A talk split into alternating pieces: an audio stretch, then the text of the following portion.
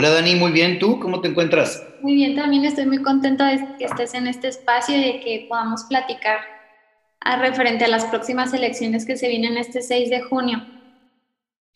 Sí, una fecha muy importante. Debería de ser una fecha para, una fecha para todos muy importante, no solo para, para unos cuantos como normalmente es. Pero sí, encantado de participar contigo. Así es, y justamente por la importancia que tiene esta fecha, quise platicar contigo y hacerte algunas preguntas. Les voy a platicar rápidamente quién es Mao, Mao Mauricio Monsiváis. Es un servidor público de diversas administraciones, es asesor en generación de políticas públicas del Estado de Nuevo León. Muchísimas gracias por acompañarnos, Mao. Encantado de acompañarte en este espacio. Voy a pasar directamente a las preguntas. La primera pregunta es, ¿cuál es el porcentaje de participación ciudadana en las elecciones? Y de ese porcentaje, ¿cuántos de ellos son menores de 30 años? Mira, el, el común denominador o lo normal para definir un porcentaje normalmente anda en entre un 30-35% del padrón vigente de cada electorado. Ok. En el caso de Nuevo León, el último regemos es el que se llevó a cabo en el 2015 para elegir la gubernatura y otros puestos. Y como récord de Nuevo León fue de un 58%. Ok. Ahorita hay algunas cifras, de ahí ahorita se desprenden algunas cifras como por ejemplo, existe un 25% de ese padrón que anda entre los 25 y 34 años. El número de primer votante, o un porcentaje para poderlo definir de primer votante, fluctúa mucho, porque aquí es donde hay algunas inconsistencias del primer votante. Muchos se registran, pero muchos no terminan su trámite para ir a recoger una identificación o la famosa tarjeta del INE. O sea que el porcentaje de personas menores de 30 es 25% porque no tramitan su IFE, bueno, su INE, perdón. Pudiera llegar a ser normalmente hasta un 35%. El problema es que hay mucha gente que no termina su registro y se pierde y disminuye a un 25%. Ok. ¿Sí? Por eso un dato, un dato muy importante es poder eh, definir qué edades están en este, en este rango, pero el rango es el que defines como entre un 25, de, perdón, de 25 a 34 años. ¿sí? y de este pudieras considerar un 25% sólido, que normalmente votan ese rango de edad. Si te quieres ir a un rango de primer votante 18-24, ahí es donde fluctúa mucho. Pudieras considerar a lo mejor un 15% sólido. Ok. Es muy poquito, ¿no? Muy, muy poquito. Es muy poquito, es muy triste que a veces, yo pongo mucho el ejemplo de lo que sucede en un salón de, de clases que normalmente tienen 30, 30 y 40 alumnos. De esos 30, 40 alumnos, este, el que gana para ser el presidente del salón ganaría con, un, con cuatro votos. Exactamente. Y justo con esos porcentajes que me, están, que me estás compartiendo, paso a la siguiente pregunta. ¿La democracia actualmente en México sigue siendo como tal una democracia? Yo creo que como ejercicio ciudadano, sí, sí existe una democracia. El, el problema que tenemos es que en muchas de las democracias perfectas de nuestra sociedad, tendrías que considerar probablemente lo que sucede en Gran Bretaña o lo que sucede en Estados Unidos o lo que sucede a lo mejor en Canadá, que son solo dos partidos políticos o dos fuerzas políticas que son las que empujan y o las que van adheriéndose a otros partidos pequeños, pero a fin de cuentas solo son dos fuerzas políticas demócratas que son las que pujan por, por ganar una elección. En México, ¿cuántos partidos somos actualmente? Un promedio entre 5 y 7 partidos, dependiendo la entidad que pudiese llegar a tener figuras independientes o partidos locales, porque la constitución lo permite. Entonces, en términos prácticos, estás hablando unos siete partidos, que ahorita hay cuatro partidos que concentran la inmensa mayoría de los votantes. Sí, claro. Que todos los conocemos. PAN, PRI, Morena. En algunos vas a tener que quitar a Movimiento Ciudadano y vas a meter al PRD. En otros estados vas a quitar, por ejemplo, a Movimiento Ciudadano y vas a dejar al PRD y a Morena. Pero es una democracia bastante inequitativa, sobre todo porque también permite muchas alianzas, que eso no viene a ser más que meterle un, alto porcentaje de, de basura o de aire a una elección que debería ser muchísimo más limpia. Con ese comentario que acabas de hacer, paso a mi siguiente pregunta. Ocurrió en México un fenómeno similar al Brexit en las elecciones para la presidencia de la República del 2018 y con esto me refiero a que una decisión tan importante como la presidencia de México quedó en muy poquitos y si realmente fue lo que el pueblo quería, la decisión que se tomó. Mira, lo que lo que nosotros consideramos que en el 2018 influenció fue que, que hubo un candidato que prometió cosas mucho, muy sencillas, ¿sí? Para que la gente lo pudiera entender, pero a fin de cuentas no tenía ningún sustento y ninguna base sólida. Mira, a diferencia de lo que sucede con Europa en la toma de decisiones, aquí en México lo que ha venido a, a trastocar un poco el que la gente salga y emita una buena decisión es que las propuestas son mucho, muy superfluas. Ok. No tienen un contenido o no tienen un desarrollo interesante y la gente no lo entiende. ¿Para qué votan por alguien? Y es que también seguimos viviendo en un país que sigue esperando, ahora como lo dijeron en Inglaterra también la revista del economista, al Mesías que venga a rescatarnos. Hemos estado acostumbrados, hemos estado acostumbrados a creer, porque no hemos sido educados de otra forma, en donde tenemos que ser parte. No tenemos que estar esperando a que una sola persona en menos de 100 días o en menos de dos años y medio nos solucionen problemas que nosotros mismos tenemos arraigados culturalmente. Exactamente. Entonces, si es una tristeza que muy pocas personas decidan por la mayoría. ¿Sí? Eh, para que tengas una idea o en números actuales, para que un gobernador aquí en Nuevo León gane, necesita menos del 25% del total del padrón para ser elegido. ¿Por qué?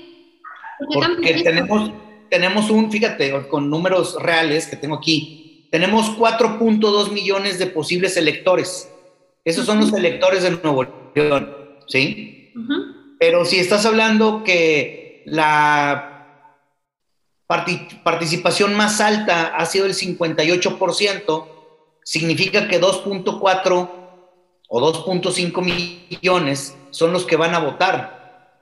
Y si ahorita tenemos cuatro, cantidad, cuatro candidatos para esta elección y divides esos votos, pues estás hablando de que en un promedio y una, en una división per se entre cuatro, estás hablando que 600 mil votos van a tener de base con una persona saque 600 mil más uno, con gobernador electo. Entre 2.4 estás hablando 5% el que pudiese ser gobernador de Nuevo León, de un total de 4.2 millones de personas que tienen esa elección. De, de una posible votación decidiría, o sea, 600 mil personas más una. Ajá. 600 mil personas más una pudiera decidir la elección para tener un próximo gobernador, aun y cuando son un poquito más de 6 millones de personas las que viven en Nuevo León. Más de 6 millones y decide 600 mil más uno.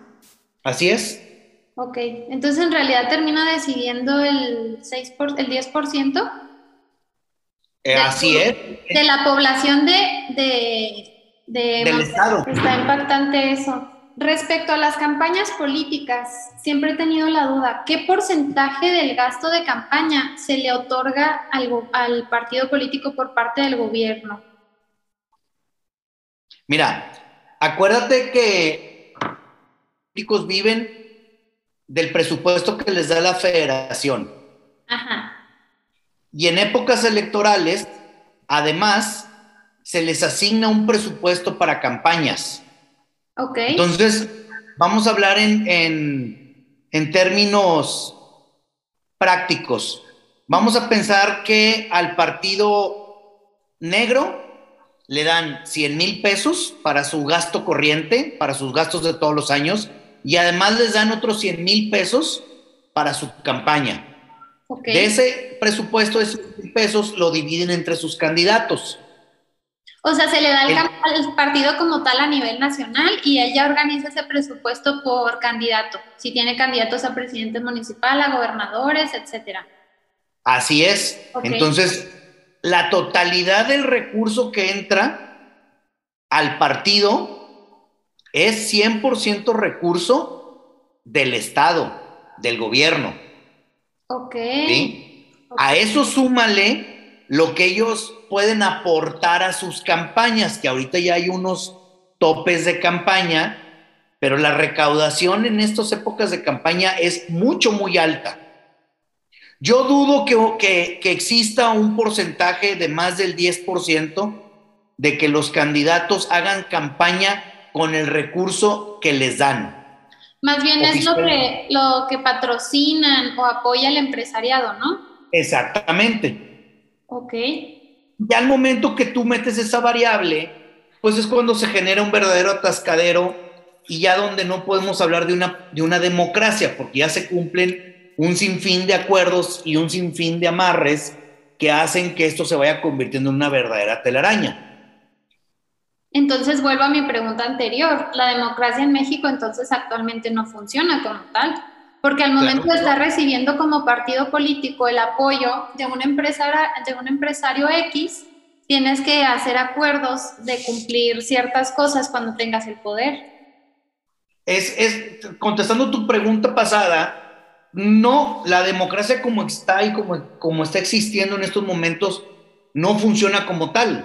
Exacto en algún momento, que no creo que tardemos mucho a llegar a ese paso, después de las elecciones del 2018, vamos para allá que volamos, que, hace poquito escuché una, a una persona, a un maestro mío que hacía el comentario que el pueblo mexicano aguanta todo, terremotos, huracanes, ciclones, tsunamis, este, malos tratos, guerras, este, bajo poder adquisitivo, hambrunas, todo. Pero en el momento que el pueblo mexicano despierta, toma las armas. Y eso es, a lo que podemos llegar, que yo así lo considero en un, en un periodo no muy largo de tiempo. A que despertemos. Para que despertemos. El problema es cómo vamos a despertar. Si vamos a despertar en son de, eh, de guerrero azteca, o vamos a, o vamos a despertar en, en, son de millennial agachón, este, que nos vamos a quejar absolutamente de todo. Pues eso ya está pasando. Está pasando, pero desorganizado. Sí, solamente nos quejamos y no hay ninguna propuesta para hacer las cosas de manera diferente, simplemente. Exactamente. Entonces yo creo que estamos esperando que nos llegue el agua al cuello para poder salir y quejarnos de, lo que está sucediendo, porque están sucediendo muchas cosas en México, ¿verdad? Siguiendo con esto, ¿cuál es tu visión política del sistema a 20 años? ¿Cómo ves que va a funcionar las elecciones, el gobierno, los partidos políticos en México en 20 años? Mira, este, lo voy a dividir por, primero por ideología.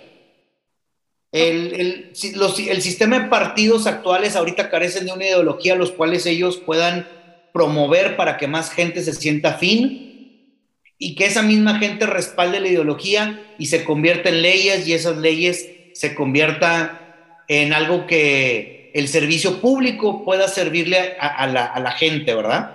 Entonces, lo primero es una carencia importante de ideología.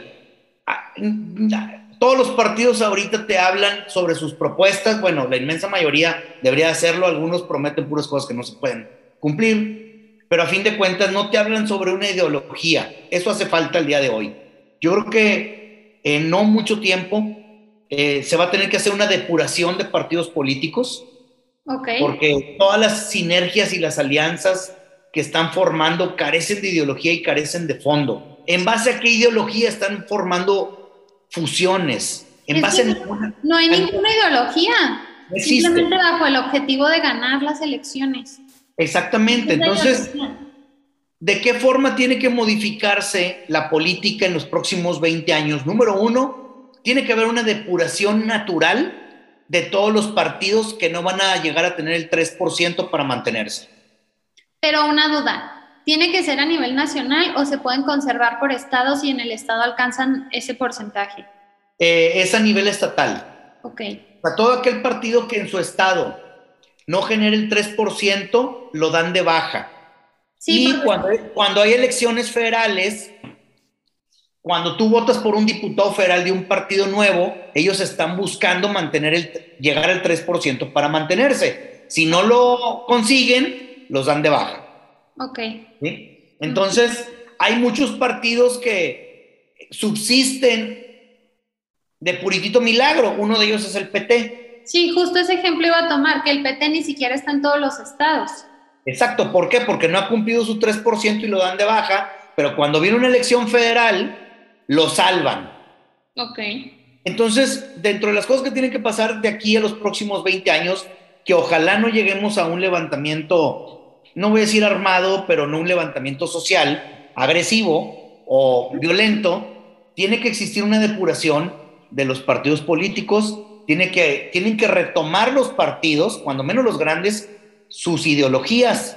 Y sobre esa ideología tienen que empezarle a hablar al ciudadano, para que el ciudadano vaya pensando de qué forma, no a través de las redes sociales, porque en las redes sociales ahorita te dicen tantas cosas, pero no te dicen nada de fondo. No, no dice nada, simplemente es promoverse para ganar. Exactamente, entonces la promoción tendría que ser en base a una ideología firme que ellos estén promoviendo y que crean en ella. Es como si tú ahorita mandas niños a la escuela y no les hablas de valores, pues no les puedes decir que tengan que sean que tengan un sentido de responsabilidad o de respeto.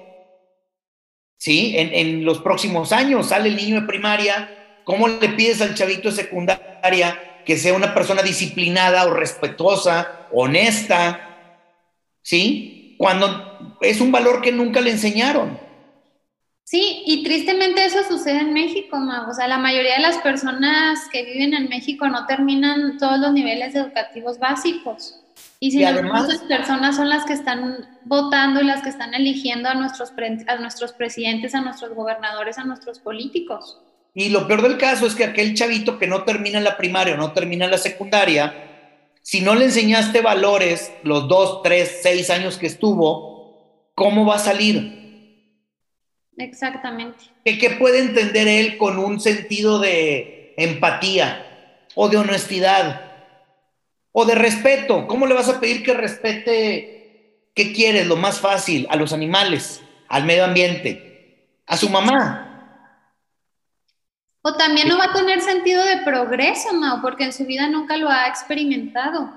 Eh, mira, la inmensa mayoría de la gente de muchos estados, porque hay estados que, no tienen ese problema, sobre todo los estados de Tamaulipas, Nuevo León, Chihuahua, Sonora, este, Sonora Baja, no tienen ese problema porque mucha gente ya no gana el mínimo. No. Pero, este, hay otros estados del sur o del centro del país que viven al día y que muchas de sus economías siguen basadas casi casi en el trueque. Sí. Hacen un servicio y lo cambian por alimentos. Hacen un servicio y con eso que ellos hicieron pagan un bien o un inmueble. Entonces seguimos atrapados en una desigualdad mucho, muy fuerte pero seguimos inmersos en que en los próximos 20 años los partidos políticos tendrían que retomar sus ideales y con esos ideales hacer política pública básica. Y congruente. y congruente con esos ideales. Exactamente. Ahora, hay muchos que se tienen que, reformar y, se tienen que, que hacer un refresh de todo esto, porque, por ejemplo, ahorita hay derechos universales que no van de acuerdo con una ideología de algún partido de extrema derecha o de derecha o conservadores, que ya ahorita es un derecho, ¿verdad? por ejemplo, escuchando todas las propuestas que está haciendo un partido que se llama PES. Sí. Y estaba escuchando todo lo que decía y dije, no puede ser posible que en pleno 2021 un partido siga promoviendo ese tipo de política. Bueno, lo que pasa es que ese partido en particular es un partido que emana de una religión que es el cristianismo. ¿Sí? Ajá. O sea, eh, fíjate las incongruencias de nuestro Estado. Aun y cuando es un derecho que todos seamos elegidos, la Constitución marca perfectamente y lo, lo dice tal, bueno, no tal cual, porque no me la sé de memoria, pero habla que somos un Estado laico. Exactamente, exactamente. Entonces ahorita imagínate que hay un partido cristiano, en este caso, que ya no encontró cabida en otros partidos porque no había una, no había una ideología que, que estuviera de acorde a su pensamiento y ellos prefirieron hacer un propio partido. Entonces te vas a encontrar ahí pues, que están en contra del aborto, que están en contra de la unión con de las personas del mismo sexo. Un incluso a mí algo que me, que me choqueó mucho fue que dice, defendemos y cultivamos la familia tradicional. ¿Qué quiere decir esto? Mamá, papá e hijos. Claro. Una mamá divorciada ya no es familia tradicional. No, imagínate. Un soltero ya no es familia tradicional. Una mamá y un papá no pueden adoptar a un niño. No, ya no es familia tradicional. Entonces, pues sí, este, por eso yo hablo también de que tiene que existir una depuración, ¿sí? Sí. Porque por más cristianos que haya en una sociedad, pues te puedo asegurar que no hay cristianismo puro, ¿verdad? Claro que no. Entonces, pues vamos a ver qué pasa con ese partido en lo particular. Probablemente va a desaparecer en varios estados. Mau, ¿cuál es la tendencia de, Morena en las próximas elecciones? ¿También va a ser a la alta como el año pasado? No, definitivamente no. Definitivamente, aun y cuando el, presidente ganó con un alto porcentaje de, de, votación, de los más altos en la historia demócrata de este país, arriba de un 75% votaron por él. Sí. Definitivamente los, partiendo del hecho que todos como mexicanos nos gusta que nos resuelvan las cosas y que nos las resuelvan rápido, pues así como él generó una alta expectativa, también ahorita se está se están desinflando esos, esos buenos números que tiene el presidente. Y ahorita va en una aceptación del 53, 54%. Yo estoy confiado en que la gente salga a votar el 6 de junio, pero sobre todo eh, no vote a favor de Morena para que conserve la mayoría. Sí es un tema el día de hoy que tenemos que cuidar porque no puede tener una mayoría absoluta. Como ya la tiene. Como ya la tiene, eso va a cambiar definitivamente yo creo que Morena sí va a seguir siendo la primer fuerza, pero no va a tener una, una mayoría absoluta. ¿Sí? Yo creo que... Darle el control. Que sería darle el, control al presidente. Con eso tiene que haber ya una negociación de todas las fuerzas, que para eso es el Congreso. Ok. Yo creo que Morena sí va a tener 190, 210 diputados. Yo creo que Movimiento Ciudadano va a dar la sorpresa y va a ser, va a ser la segunda fuerza política en el Congreso de la Unión yo creo que va a llegar a tener unos 140, 170 diputados federales. Y luego vienen lo más divertido de todo esto, que yo creo que después se van a estar peleando el tercer y cuarto lugar entre PAN y PRI. Eh, yo creo que el PRI va a quedar en cuarto lugar con 40, 70 diputados federales y Acción Nacional va a tener probablemente entre 90 y 100 diputados federales. Ok. Eso le va a dar un balance muy interesante a la Cámara para que el presidente tenga que negociar, ¿verdad? Eso es bueno. Eso es muy bueno, eh, aun y cuando hay estados que siguen marcando empates técnicos, creo que Guerrero marca empate técnico, Michoacán marca empate técnico entre Morena y otra fuerza. Este, yo sí creo que Morena se va a llevar varias gubernaturas todavía. Okay. Zacatecas, Tlaxcala, probablemente Campeche. Este, yo también creo que va a haber otros estados en donde no va a ser así y, y esas diputaciones se van a ver afectadas y Morena no va a tener la mayoría. Ahora que tomaste el partido de Samuel García, tengo una duda respecto a él. ¿Qué pasa con la propuesta que está haciendo de independizarse en cuanto a la recaudación de impuestos? porque él comenta que los impuestos que Nueva León recauda no se les regresan en su totalidad y que una de sus propuestas es que lo que recaude el Estado se le va a, lo va a utilizar nada más ellos y ya no se va a mandar a la federación. ¿Es esto posible? Mira, este, no solo esa, esa propuesta de Samuel eh, tiene sus asegúnes. Ok. Este, número uno, Movimiento Ciudadano ha funcionado para Morena como un socio en el Congreso de la Unión para votar muchas de las reformas que el presidente ha sacado adelante. Ok. La inmensa mayoría de ellas mucho, muy cuestionadas. ¿Sí? Volviendo al tema de tu pregunta. Eh, Samuel, Samuel García, en dado caso que llegue a ser gobernador constitucional del Estado de Nuevo León, sería una parte de los tres poderes que rigen cualquier democracia. Él sería y él representaría el Ejecutivo. Sí. La facultad de hacer cambios en la Constitución. Es legislativo. es el legislativo. Entonces, aun y cuando tuviera, tuviera una mayoría absoluta o relativa en el Congreso, es poco probable que él pueda sacar adelante esa modificación. De hecho, hace poquito, en un debate, le cuestionaron que en base a que él estaba asegurando que la propuesta de la renovación del convenio fiscal iba a ser posible. Lo puedes buscar en el debate de, del Reforma, en particular el del norte que se llevó a cabo y que él fue el único candidato que se presentó. Él contestó, palabras más, palabras menos, que él como senador de la República había platicado con Arturo Herrera, secretario de Hacienda del país a nivel federal, y que el secretario le comentó que después de las elecciones se iba a, armar una asamblea nacional para revisar este tema. Ok. Esta fue la respuesta que él dio en el debate. Es como si yo te pregunto a ti o le pregunto a cualquier niño de, de 14, 15 años si su mamá le, da, le va a dar permiso para ir a un antro.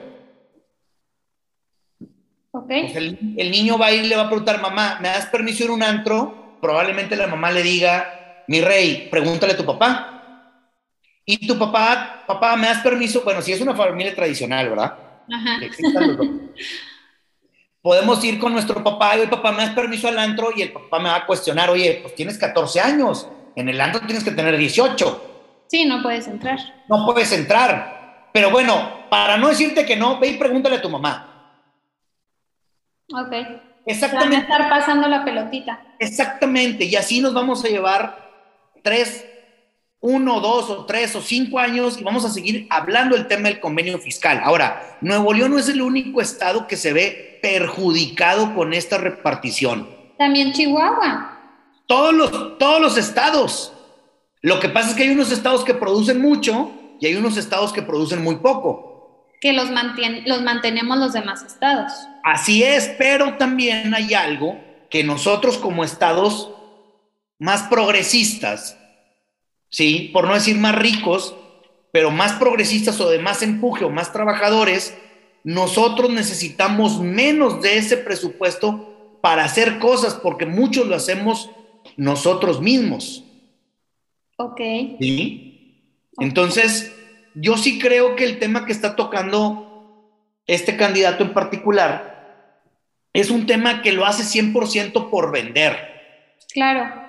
No tiene un sustento sólido para poder decir, lo voy a resolver así. Si hubiera tenido un plan, pues cuando menos lo hubiera presentado como una propuesta lógica, no en un debate contesta, que en una plática después de una reunión, el secretario de Hacienda le dijo que iban a hacer una reunión para revisarlo.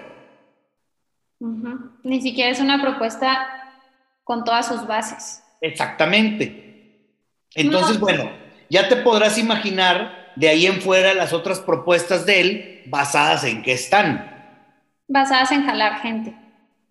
100%. La última pregunta que tengo para ti es la más importante y espero que, que muchas personas escuchen esto y les haga clic. ¿Por qué es importante salir a votar en estas próximas elecciones?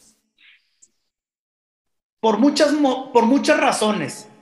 Eh, definitivamente como ciudadanos tenemos que ejercer una responsabilidad. Hay muchas frases que, nos pueden llegar a tocar en algún momento y una de ellas es, tenemos el, el gobierno, tenemos el gobierno que nos merecemos. Sí. Nosotros como pueblo tenemos el gobierno que nos merecemos. ¿Por qué? Porque no somos un pueblo ni que participe ni que exija. Completamente. No es posible, no es posible que cuatro alumnos de 40 decidan el rumbo o el recreo o la fiesta o el paseo de que, que 40 niños van a tener en el ejemplo que te ponía en el salón de clases. Sí, sí, sí. No es posible que 700 mil personas o 900 mil decidan por 6 millones. Y no es posible que 5.3 millones no sean capaces de exigirle a su gobernante que la está regando. Y también no es posible, yo añadiría a eso, que la mayoría de las personas que están educadas sean tan apáticas de no salir a ejercer su opinión y su voto. Y, yo, y yo, fíjate ahorita que tocas ese tema de, de las personas más preparadas o la de mayor poder adquisitivo, son las que no razonen la experiencia y las propuestas de los candidatos. Todos te dicen, es que no hay ni por cuál votarle. Bueno, pero tampoco te metiste tú. Exacto. Nada más hay siete opciones para votar por un candidato, por un, por, para un candidato a gobernador. Son siete personas que están presentándose y que te están dando la cara, con buenas o con malas intenciones, pero son siete. ¿Sí? Ahora sí que elige la que mejor te... te... Elige la que, la que te convenga a ti defendiendo o entendiendo las propuestas que a ti te convengan. Pero si es una propuesta que no es sólida o que carece de propuesta, pues no es posible que vayas a votar por el que mejor te cae o mejor se ve o qué linda está o, o, es el que menos gordo me cae. Porque entonces nosotros mismos nos estamos haciendo que los próximos tres o seis años carezcan de sentido y carezcan de una política pública en favor de todos los demás. Sí, exactamente, que carezcan de representación del pueblo. Claro, o sea, ¿qué, le voy a pedir que haga al gobernador si nunca me dijo qué iba a hacer? Ah, me va a hacer una escuela. Bruto, me hizo una escuela. ¿Cuántos te prometió? Cero. Ah, pues entonces es súper exitoso. ¿Me explicó? Sí, sí, sí. Imagínate que en Nuevo León, eh, el Bronco, que ganó como independiente, está terminando obras que dejó inconclusas la administración del PRI. Terminó cinco hospitales, una línea del metro, quién sabe cuántos kilómetros de carretera que dejaron inconclusas las administraciones pasadas. ¿Y sabes cuántas propuestas tenía el Bronco? Tres. Tres. ¿Y las realizó? Eliminar la tenencia, le eliminó. Meter a la cárcel a un exgobernador, lo metió cuatro horas. y la última, ¿sí? Sí. No me acuerdo ni cuál es. Ok.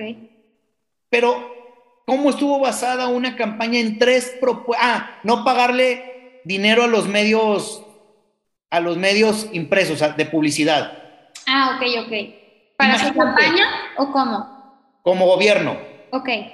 Tres propuestas. Nuevo León, ¿tú crees que merecía tres propuestas? Ni Nuevo León ni ningún estado, Mau. Ninguna colonia, es más, ni el salón de tu clase. Exactamente. Ni el salón de la primaria merecía que alguien se, se tuviera la intención de generar empatía para que votaran por él con tres propuestas. En resumen, entonces, en resumen, para elegir al candidato en las próximas elecciones que más nos parezca, tenemos que analizar la calidad y la cantidad de sus propuestas. Claro, como también tienes que evaluar quién es la persona. Mau, muchísimas gracias por acompañarme y regalarme este tiempo. De nada, Dani, estoy para servirte. Muchísimas gracias. Muchísimas gracias a ti. Nos vemos, hasta luego. Un gusto saludarte, gracias.